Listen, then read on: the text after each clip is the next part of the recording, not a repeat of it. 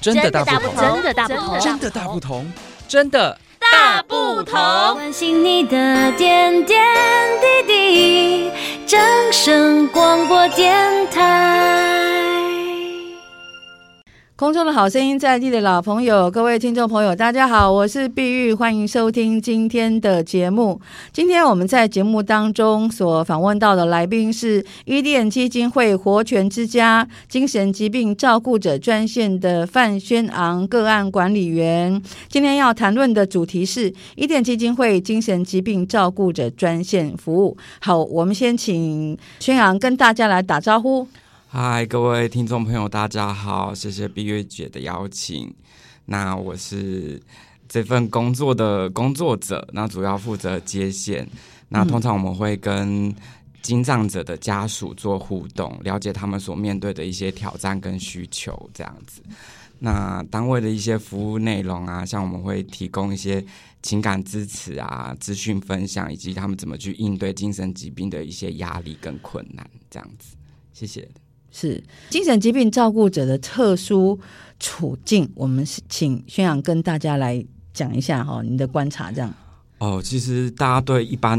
精神疾病的印象都是好像在电视上看到，就是说当他发病的时候会拿刀啊，或是想要伤害别人。可是那是特例，其实绝大多数的精障者本身都是呃在康复过程中都是漫长而辛苦的。嗯，那有时候。呃，会引来一些旁人的一些异样眼光啊，那朋友也会可能因为这样子的发病的比较疯狂的状态，就是会害怕，然后就是保持一些距离啦。嗯，那最重要的是，可能在治疗的过程中服药会有一些副作用，那也以及这个过程中的情绪的波动所产生的一些幻听啊、幻觉啊。那这些东西可能会让他们没有办法自主的服药、自理生活这样子。对家属而言呢，可能就过程中辛苦的部分，就是说要要怎么说服这些当事人能够回诊。嗯，那这照顾过程中真的是充满各种挑战。我认识伊甸基金会有很长一段时间了哦。嗯、伊甸为什么会要成立精神疾病照顾者专线，提供这个服务？其实当初最早最早，其实不是伊甸基金会去发掘这个需求，反而是在地的两个家属组织，一个叫做家连家家庭连接家庭，然后还有一个甘草园的丘爸，嗯、那他们都是金藏者的家属，他们就因为认识我们的前主任福原。他就是透过福原的引荐，然后由伊甸基金会筹组成立这样子。是对，那这个过程中也会希望说，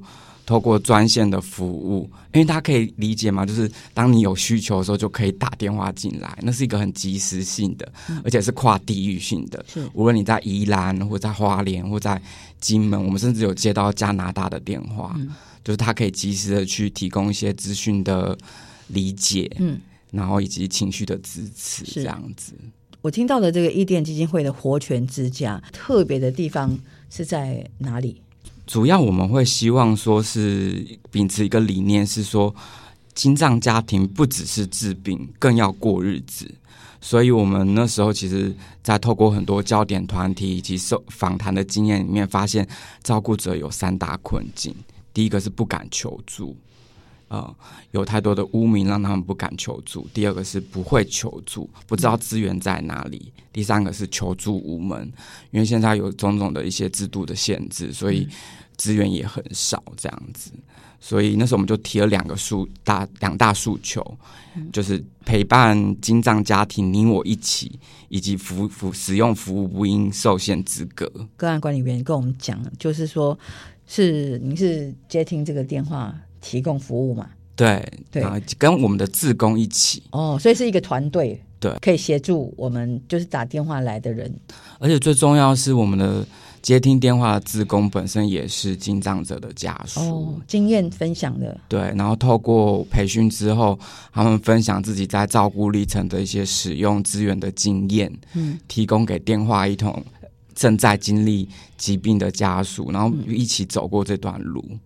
好，您现在收听的是由 B 服务主持的节目。今天我们分享的主题是伊甸基金会精神疾病照顾者专线的服务。那邀请到的来宾是伊甸基金会活犬之家精神疾病照顾者专线范轩昂个案管理员。刚刚有提到了，就是。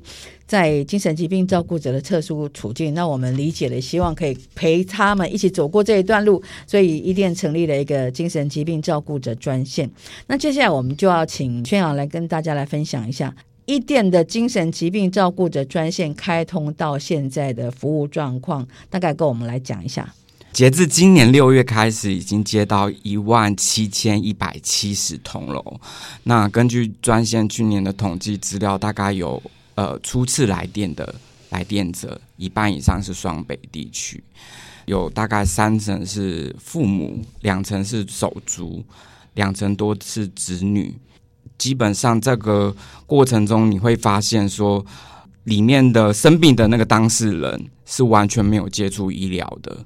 甚至有稳定回诊，或是也是少数。不稳定回诊以及停止使用医疗的人，大概有将近三分之一，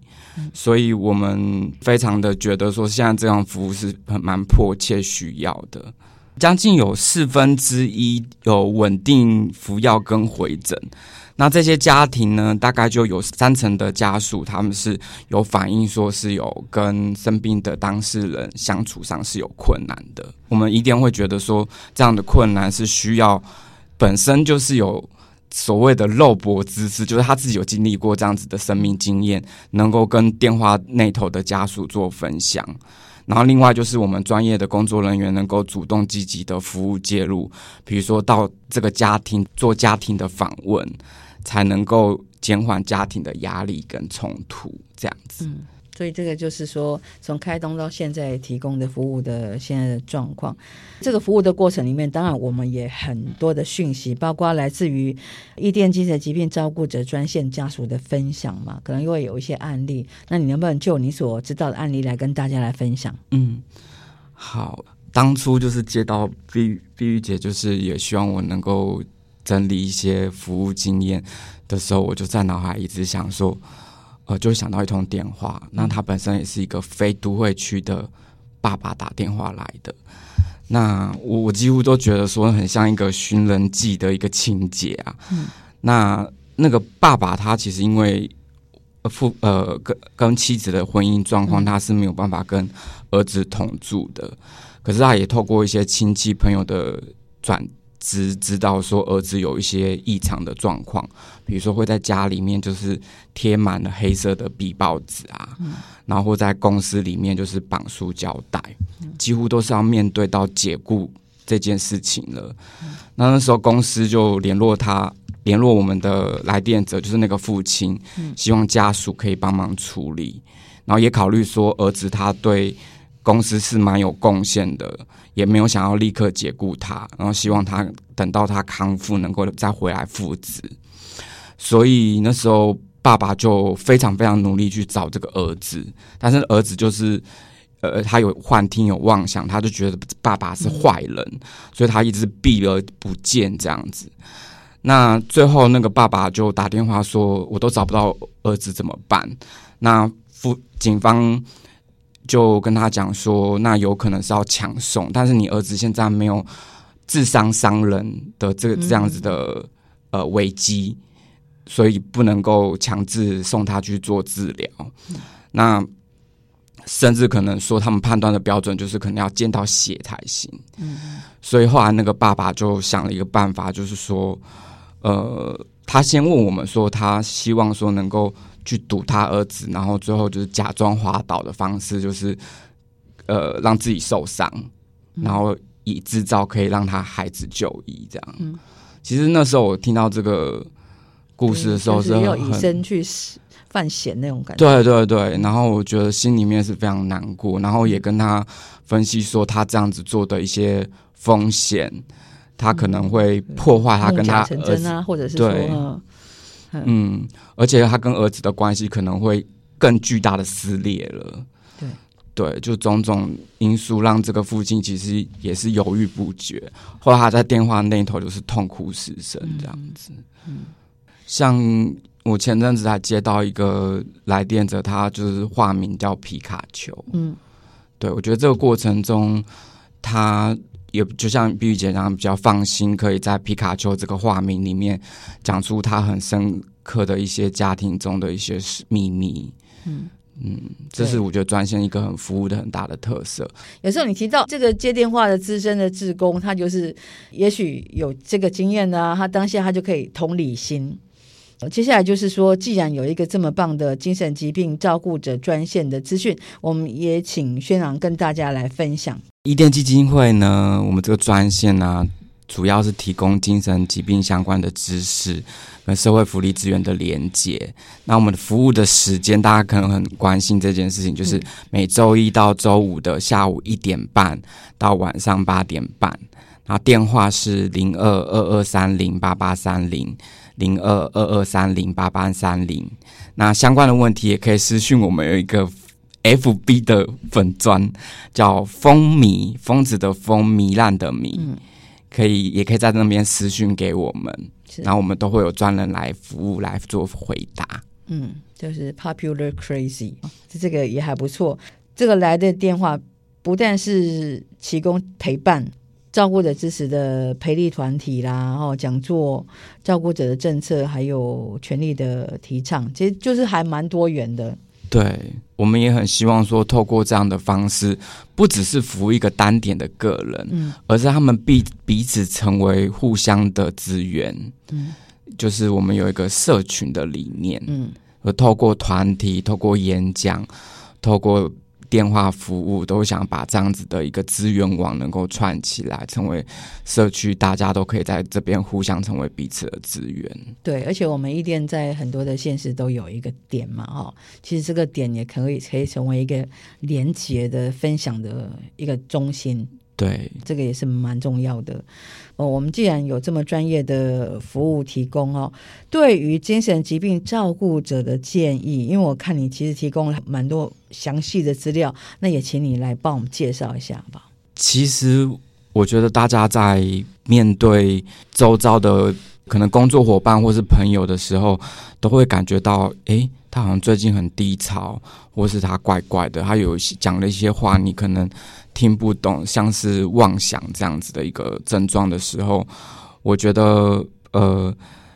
记得你可以提醒他，就是要记得要对外求求助，不要把这个东西当做是一个很羞耻的事情。这样，那那一旦你成为照顾者的时候，能够跟家人一起分工。说怎么样去把这样子的照顾工作不会承担在一个人身上，这样这条路才可以走得远。然后第三个就是要适时的去喘息，像我们很多家属，就是可能在这个过程当中，他二十四小时都看着自己的孩子，他担心说他有自伤自杀的可能性。可是我们会建议家属，你适时的喘息，才可以这让这条路走得远，也会。让你的孩子或是你的家人不会觉得说我好像耽误你了，他可能本身也会因为你的担心而有很深的沉重感，对，彼此都能够有一些喘息的空间。然后第四个，我觉得最重要就是能够呃在必要的时候能够参与，像刚才提到说我们照顾者的一些支持的团体，可以互相支持。以及像现在房间有很多身心的诊所，那有精神科的医师，还有心理治疗师，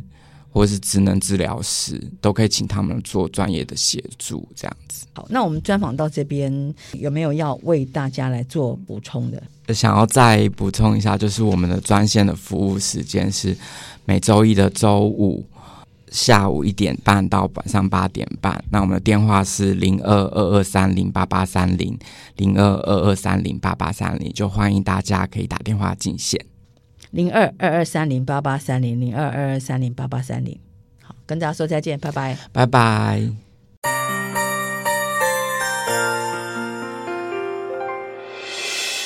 伤心的时候有我陪伴你。欢笑的时候与你同行，关心你的点点滴滴。正声广播电台。